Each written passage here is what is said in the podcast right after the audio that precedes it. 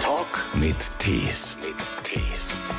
Said Fazlullah war einer der Top-Ruderer im Iran und ist 2015 nach Deutschland geflüchtet. Letztendlich ist er nach einem langen Weg bei den Rheinbrüdern Karlsruhe gelandet. Ich wusste, dass verboten ist, Okay. aber ich wusste nicht, dass ein Aufpasser tatsächlich ein Bild hat, äh, gemacht hat. Okay. Es hat 45 Minuten gedauert. Das war wirklich schlimmste 45 Minuten in meinem Leben, Ja. weil ich hatte 60 Personen im Boot. Hier siehst du Frankreich und hier ist Karlsruhe. Okay. Da war wirklich erster Schlag. Ich habe gesagt, ich sterbe. Er war mega enttäuscht. In Karlsruhe hat er eine neue Heimat gefunden. Dort hat er sich die letzten Jahre auf Olympia vorbereitet und diese Woche dann tatsächlich die Entscheidung. Er ist bei Tokio dabei. Er hat es ins IOC-Flüchtlingsteam geschafft. Guten Tag. Es war ja eine aufregende Woche bisher. Aufregende Monate und Jahr. Sogar das, oder? Du bist bei Olympia dabei. Bei den Kanuten, das weißt du seit ein paar Tagen. Und hattest du eine Ahnung, dass es klappt? Oder wie lagen die Chancen? 50-50 oder besser? Ich hatte Angst. Ich hatte mega Angst. Ich habe auch so meinen Trainern alle gesagt, ich habe kein gutes Gefühl. Ja. Weil 2016 war ich auch auf der Liste und kurz vor Olympia war ich auf einmal weg. Ja. Und das war wirklich 50-50. Aber das war für die anderen Leute klar, aber für mich war 50-50. Ich wusste auch nicht, ich war mega nervös, aber am Ende hat dann super geklappt. Ja. 2016 warst du schon in Karlsruhe? Ja, ich bin seit Ende 15 in Karlsruhe. Seit Ende 15 sogar in Karlsruhe. Wie groß war die Enttäuschung damals, als es nicht geklappt hat? Ich habe damals nicht richtig gecheckt, wenn ich ehrlich bin. Meine Motivation war so hoch. Ja. Und ich habe erst äh, zweite Heimat gefunden. Äh, ich dürfte auch nach ähm, Verein äh, umziehen. Also ich war im Flüchtlingsheim, da habe ich Erlaubnis bekommen, zum äh, Verein zu kommen. Ja. Da war ich hochmotiviert. Da habe ich gesagt, okay, wenn es äh, bei Olympia nicht passt, dann äh, versuche ich für deutsche Nationalmannschaft. Ja. Ich habe gesagt, ich zeige es euch dann. Ja. Und ich war dann irgendwie die erste Person in der deutschen Nationalmannschaft-Geschichte, die sich äh, für Nationalmannschaft qualifiziert hat. Und das Ja. habe ich ja geschafft. Fragen wir mal kurz deinen Trainer, der auch dabei ist, Detlef Hof Hofmann, ähm, auch Olympiasieger, früher im Viererkajak Weltmeister. Wie schwer war das, den Said dann tatsächlich, sage ich mal, nach Karlsruhe zu bekommen und vor allem, dass er aus dem Flüchtlingsheim raus durfte und ins Vereinsheim, da habt ihr ein paar Zimmer, glaube ich, bei den Rheinbrüdern, dass er da durfte. Wie viele Fäden musstest du ziehen? Extrem viele, denn das Problem war ja, dass äh, er eigentlich schon wieder Richtung Heilbronn weiterziehen sollte, weil die ja weiter verteilt werden, die Flüchtlinge. Und dann haben wir alle zusammen eine gute Lösung gefunden, ihn eben ja in Rheinstetten unterzubringen im Flüchtlingsheim. Nur da war das dann auch klar, dass nach ein paar Wochen das, äh, dass das überhaupt nicht ginge, weil da wurde er mit anderen aufs Zimmer gesteckt, die ihn dann äh, sogar noch beklaut haben und alles. Und von daher haben wir dann kurzerhand einfach entschieden, ja, ihn einfach in eins der Zimmer zu legen. Und ab da ging es auch stetig bergauf, das muss man ganz klar sagen. Ansonsten wäre das ja fast undenkbar gewesen. Aber man muss in der Stadt schon connected sein. Man muss schon Verbindungen haben. Ansonsten kannst du mal jemanden, der geflüchtet ist, mal schnell irgendwie umquartieren. Das geht eigentlich nicht so wirklich einfach. Oder gibt es eine herausragende Position, weil er Leistungssportler ist? Nein, das denke ich nicht. Ich denke einfach, die Stadt Karlsruhe ist immer schon sehr offen gewesen und allein die Tatsache, dass man sieht, dass äh, seit dann äh, 2018 auch Sportler des Jahres der Stadt Karlsruhe schon wurde, Ja. zeigt einfach die, die, das große Verständnis auch äh, und ich denke, das ist gelebte Integration und da muss man auch mal versuchen, solche Wege zu gehen und das hat damals sehr gut geklappt und deswegen sage ich immer, auch die Stadt Karlsruhe hat einen großen Anteil dran, dass Seid jetzt zur Olympia fahren darf. Detlef, dein zweiter Vater, ne? Dein Ja. zweiter Vater ist äh, Detlef Hofmann geworden. Ja. Als du dann umziehen durftest, tatsächlich ins, ins, ins Ruderhaus sozusagen, die erste Nacht. Was erinnerst du von dieser ersten Nacht? Unglaublich. Ich bin einfach mit zwei Tütchen nach Bootshaus gegangen. Also unser Trainer Ralf ist zum Flüchtlingsheim gekommen und hatte gesagt, ich habe so viele Sachen, aber nachdem ich zwei Tüten in meiner Hand hatte, Ja. war auch so ein bisschen traurig. Aber mit zwei Tüten hin, da hatte ich dort WLAN, da hatte ich meine Ruhe, da hatte ich eigene Küche. Wirklich wie ein Traum. Klasse. Und dann einfach meine Ruhe gehabt und jeden Tag einfach schlafen, trainiert, Trainieren. essen, Ja. schlafen. Das war wirklich super. Was war in den zwei Tüten? Ähm, meine Sachen, also meine äh, Klamotten, meine Schuhe, ähm, ja, Fahne, Öl, Besteck, genau. Ja. Ein, eine Fahne. ja, ich muss auch was kochen im Flüchtlingsheim. Ach, eine Pfanne. Genau, Aber ich sorry. dachte gerade eine Pfanne. Ich denke Nee, natürlich nee, nee, gleich wieder Pfanne. an Nationalität. Pfanne haben wir auch, Die äh, Pfanne musstest du, hast du selber mitgebracht dann Ja, auch. ja, also, okay. alles. also ab da hat sich dann tatsächlich alles äh, geändert. Jetzt äh, nehmen wir noch kurz diesen Augenblick, als du es erfahren hast, tatsächlich. Mhm. Mit Spannung saßt du vorm Computer. Das IOC hat dann, glaube eine 30-minütige Show auch auf YouTube präsentiert. Mhm. Die ganzen Sportler. Und ich glaube, es waren so 29 von 56 Nominierten. 29, die es dann letztendlich geworden sind. Ja. Die es geschafft haben in dieses Refugee-Team, in diesen Flüchtlingsteam, was erstmal schon mal eine tolle Idee ist. Mhm. Beschreib mir diesen Moment. Wo saßt du?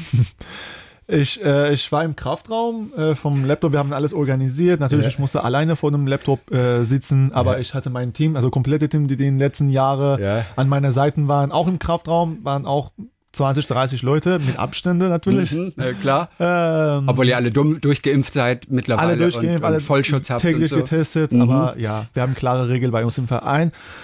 Mega nervös, gezittert bis zum nicht mehr geht Ja. und es hat auch ein bisschen gedauert, bis Herr Bach meinen Namen zeigt. Ja. Und äh, einfach, also nachher hat meine Freundin zu mir gesagt, mein linken Arm hat einfach gezittert. Ich hatte einfach, nicht gemerkt, aber äh, nach dem Herr Bach gesagt hat, Kano, Said Faslola, dann war wirklich ähm, alles raus. Es kam wirklich ein Film von, mein, von meinem Auge, Ja. was ich in den letzten sechs Jahren erlebt habe. Mhm. Und dann habe ich einfach geschrien dann drück war raus. Bevor wir da noch mal drauf eingehen, natürlich, was du alles erlebt hast und diesen Weg, den du hinter dir hast. Was wäre gewesen, wenn es nicht geklappt hätte? Du hast dich Wochen, Monate lang, Jahre lang auf diesen Augenblick, auf dieses Ziel vorbereitet. Was wäre gewesen? Diese Gedanken wird für mich immer noch klingen nach Horror. Horror, Äh, absoluter Horror. Ja. Ist wirklich Horror, weil natürlich beendet mein Leben, äh, beendet sich nicht. Ja. Mein Leben läuft weiter, aber ich würde wirklich mega verletzt, mega traurig, mega enttäuscht. Mhm. Ich weiß es ehrlich gesagt nicht. Ich will Okay. einfach dieses Gefühl auch nicht mehr haben. Ich will nur genießen jetzt zur Zeit. Und das aber ist auch ganz gut. würde mega schlimm für mich sein.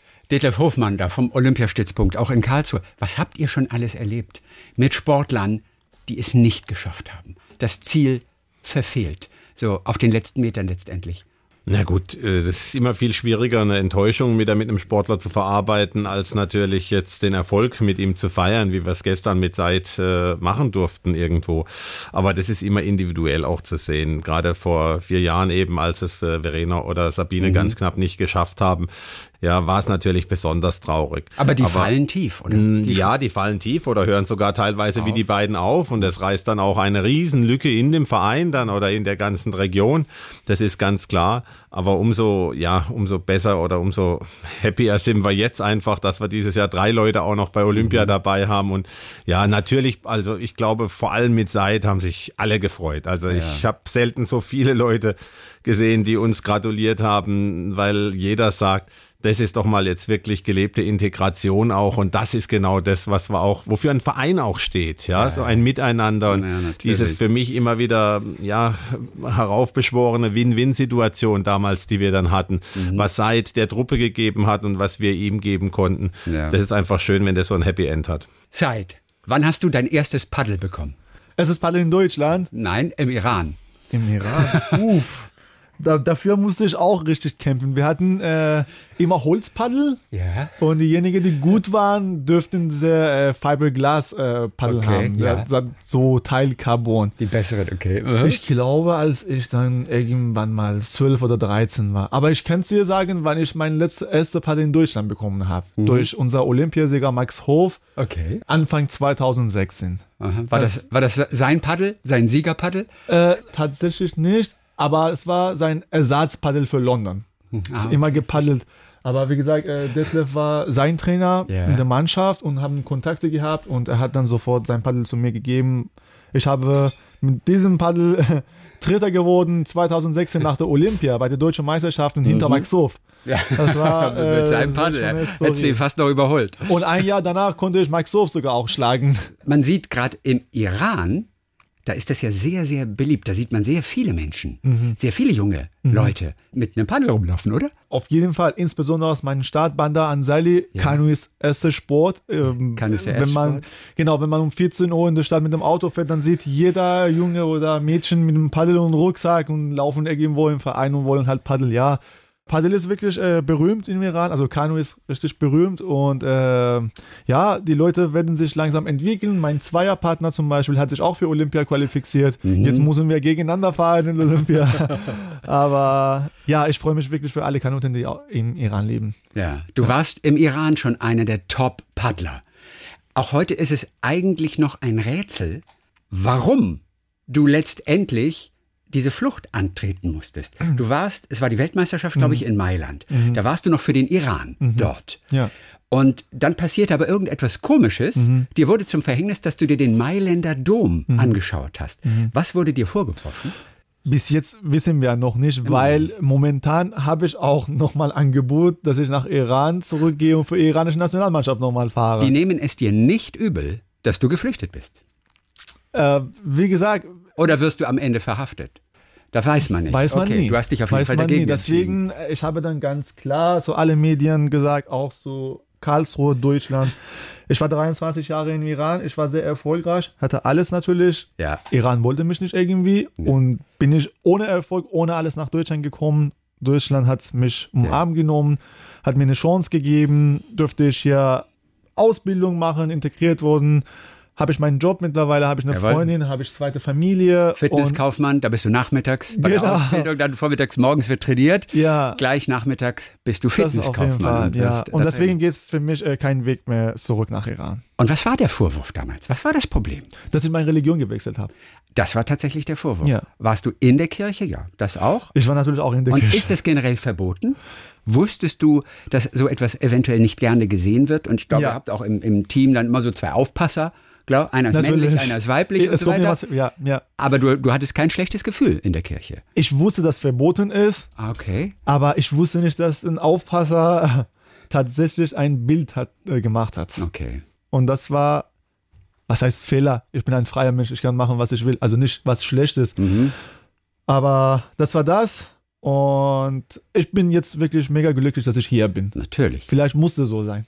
Aber es war ein Schreckmoment, denn du wurdest verhaftet auch. Wo wo wurdest du verhaftet? Im Iran, direkt im Flughafen. Direkt noch am Flughafen. Ja. Und wie lange warst du dann in Gewahrsam? Ähm, drei, vier Tage hat es gedauert, aber ich war nicht in so im richtigen Gefängnis und Okay, sowas. gut. Ich war irgendwo, weiß man nie bis jetzt, weiß ich auch selber nicht bis jetzt.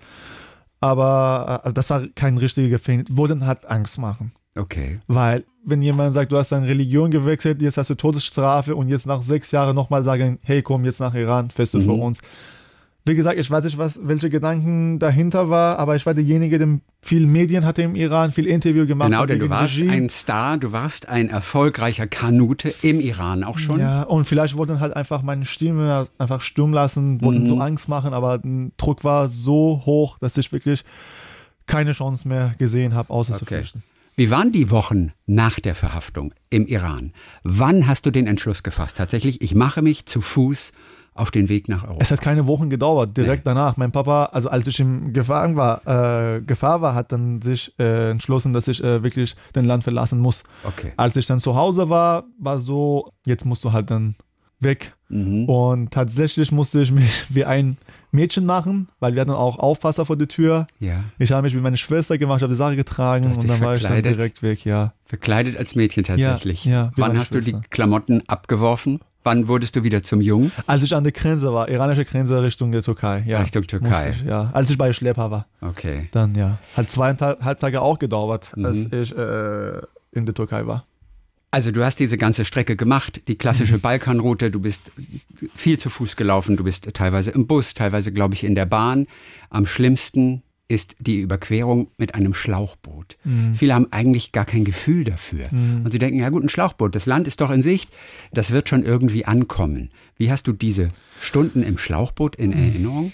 Und du, hat- kannst, du, du kannst schwimmen, oder? Ich kann schwimmen, ich kann auch Motorboot fahren. Das war ein Glück. Ja. Äh, äh, ähm, es hat 45 Minuten gedauert. Das war wirklich schlimmste 45 Minuten in meinem Leben, Ja, ich. weil ich hatte 60 Personen im Boot. Mhm. Ich war ein Fahrer, ich war dafür verantwortlich, zwischendurch ist der Motor ausgegangen. Wir hatten irgendwie viel Öl drin. Du warst der Fahrer. Ich war der Fahrer. du warst der Fahrer. Ich war der Fahrer. Ich hab's auch 60 Menschen geholfen. Ja. Ich meine, wenn man irgendwas macht, muss man nicht veröffentlichen. Also ich bin halt so, ich sage nicht, ich habe das getan, ich habe das gemacht. Ich habe das gemacht äh, von meinem Herz. Ich bin aber auch stolz dafür, dass ich 60 Me- äh, Personen geholfen habe, weil ich auch gesehen habe, viele hatten keine Ahnung, sind 100 Meter gefahren, nach 100 Meter Boot war Loch und Motor war aus, Ja. alle tot. Ich habe vor meinen Augen gesehen, vor meinen Augen gesehen, wie die Menschen sterben. Und genau, nach, äh, glaube ich, nach der Hälfte war Motor aus, weil wir viel Öl äh, in, im Back hatten. Okay. Und dann, ja, waren Mutterkinder im Boden äh, aufgestanden, haben geschrien, sagte, bitte sitzen, ich kläre das, ich Okay. kann das fahren. Okay. Bitte ruhig bleiben, ich kläre das. Und unser Boot hatte nicht genug Luft, äh, Luft und wir waren zu viele Menschen, 60 Leute. Aber Gott sei Dank, Gott hat uns geholfen und wir haben es geschafft. Und wie habt ihr es dann geschafft?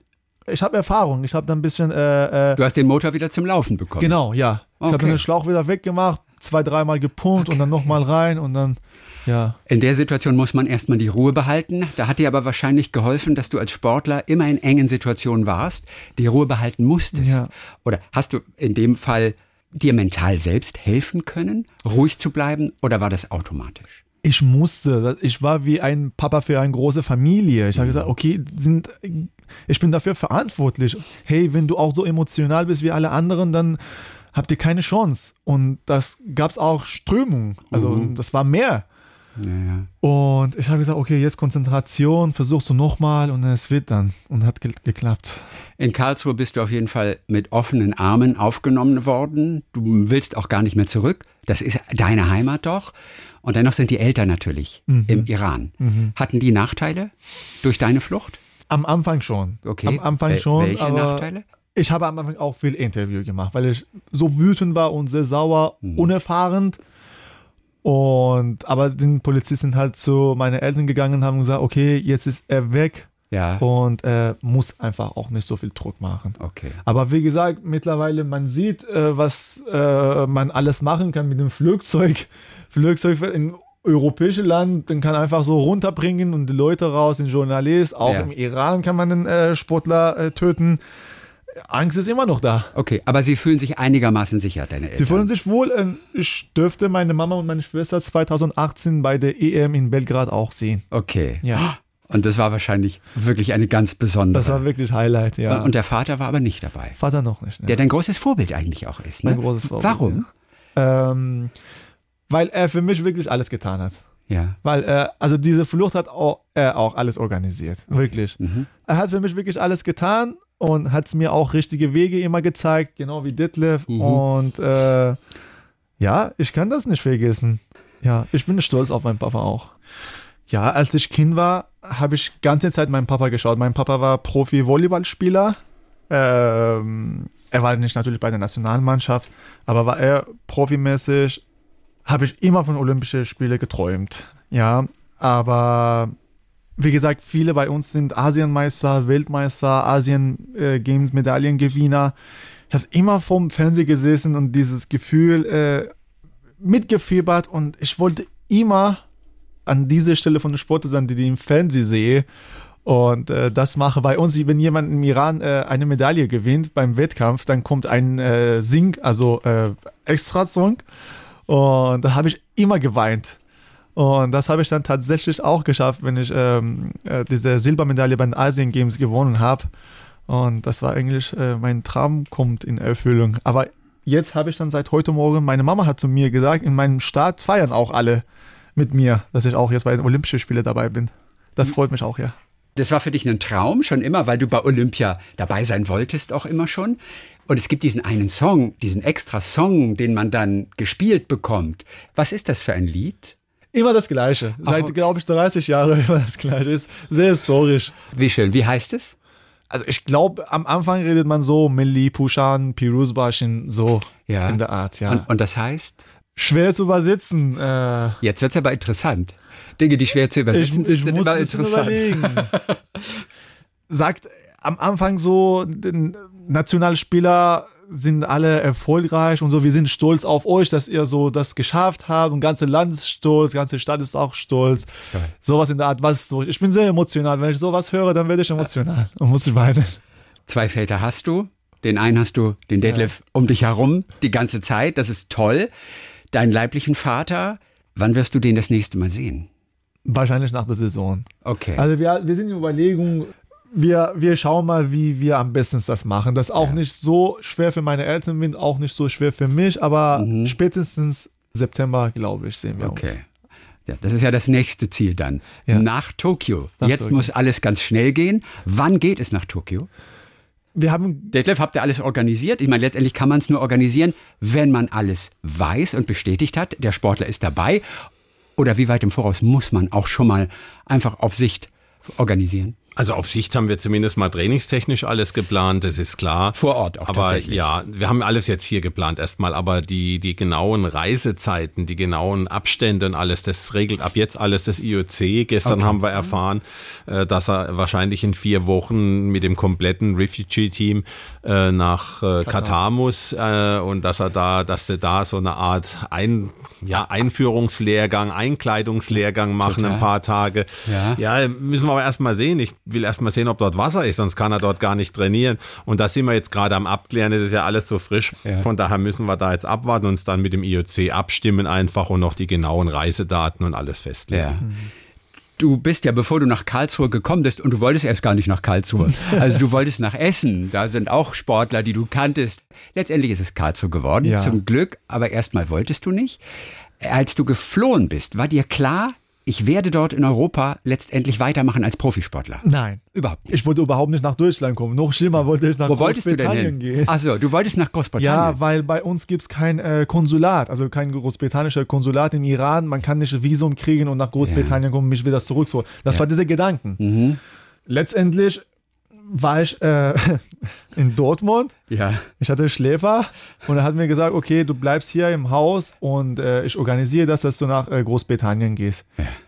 Hat mein Geld geklaut, habe ich passiert. keine Chancen gesehen, dann musste ich halt nach Dortmund gehen, aber auch äh, zentrale Flüchtlingsheim. Mhm. Habe ich mich dort gemeldet und dann war ich in einem Dorf, dort habe ich dann alles organisiert, dass ich nach Essen gehe, war ich extra ähm, persönlich in Essen, habe ich mit Trainern geredet, aber ich bin auch nicht sauer jetzt. Ähm, Trainer hat auch keine Macht. Alle sind nicht wie Detlef. Detlef ist der Pate von Karlsruhe. Ja. nein, nein, er schüttelt den Kopf. Aber letztendlich kam es zu einem ersten Gespräch. Wer hat dir Karlsruhe als erstes empfohlen? Äh, Keiner. Also Keiner. ich musste das. Es, es ist nicht so, dass man freiwillig wählen darf. Ich weiß. Ich war beim Fingerabdrucke und mir wurde mitgeteilt, ich muss nach Karlsruhe. Ich habe gesagt, es ist irgendwo in der Nähe von Essen. Habe mich Okay. sehr gefreut. Und dann habe ich extra gefragt und die Dame da vorne gesagt hat, hier siehst du Frankreich und hier ist Karlsruhe. Okay. Da war wirklich erster Schlag. Ich habe gesagt, ich sterbe.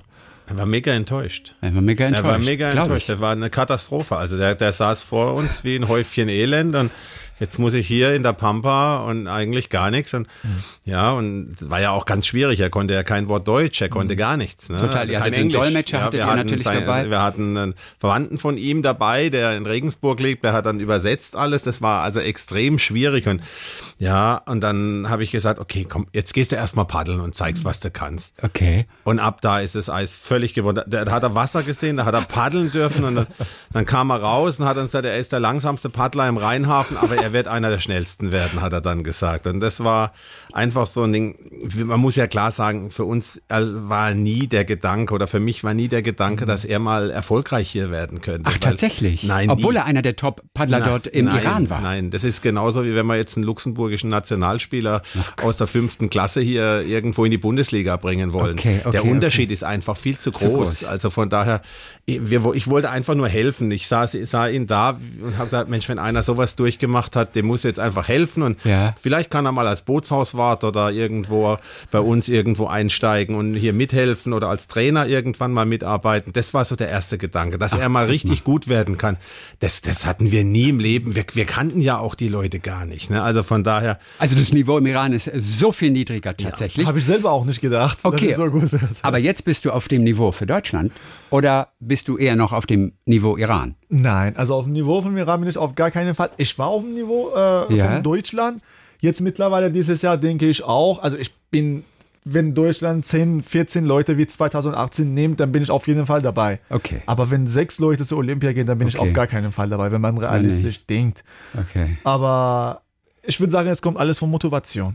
Wer ist denn auf wen zugegangen? Also diese allererste Begegnung, war, hat, hat er sich gemeldet mit jemandem oder hast du es irgendwo mitbekommen? Ich habe es mitbekommen und zwar hat er äh, irgendwie über die BBC jemand kennengelernt und die BBC ist dann wiederum an den DOSB gegangen und unser Koordinator vom DOSB hat mich eben angerufen und gesagt, du, da ist einer, ja, guck mal, den guckst du dir mal an jetzt, der braucht Hilfe ein bisschen und ja, so haben wir das dann auch gemacht und dann ist er eben, wie gesagt, gekommen mit dem Dolmetscher und wir haben, ja, wir haben dann einfach versucht, ein bisschen was da hinzubekommen.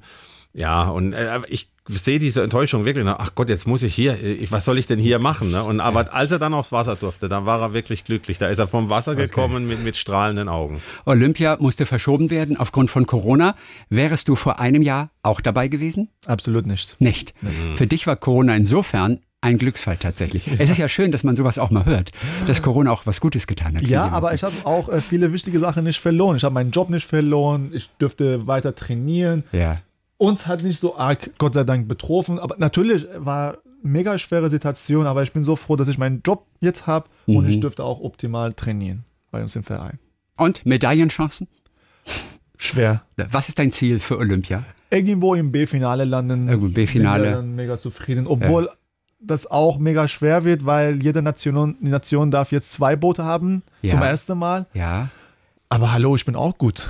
Ich kann das versuchen. That, oh, that's the spirit. Und den möchte Detlef auch sehen. Das ist wirklich eine gemeinsame Erfolgsgeschichte, die ihr dort gewuppt hat. Es ist ein kleiner Traum und wir werden alle ganz besonders auf dich schauen. Auch Menschen, die Kajak nie geguckt haben.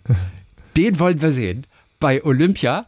Und bald ist es soweit. Dann toi toi toi für die Reise erstmal nach, nach Katar war das? Ja, Katar. Ja. Ne, für, den, für den Einführungslehrgang, da wirst du eingekleidet. Mal gucken, wie es aussieht, die Kleidung dann. Es wird toll sein, in diesem Team, in diesem Refugees-Team Ja. dabei zu sein. Das ist historisch, das ist etwas ganz Besonderes. Und die Karlsruher Rheinbrüder, die haben wieder einen Olympioniken. Dann toi toi toi. Wir sind so gespannt und wir drücken die Daumen. Said Fazlullah, danke für den Besuch. Danke auch. Vielen Dank. Und Detlef, mach viele weitere hier Olympioniken, auch in der Zukunft dann. Wir geben unser Bestes, ja. Talk mit Tees.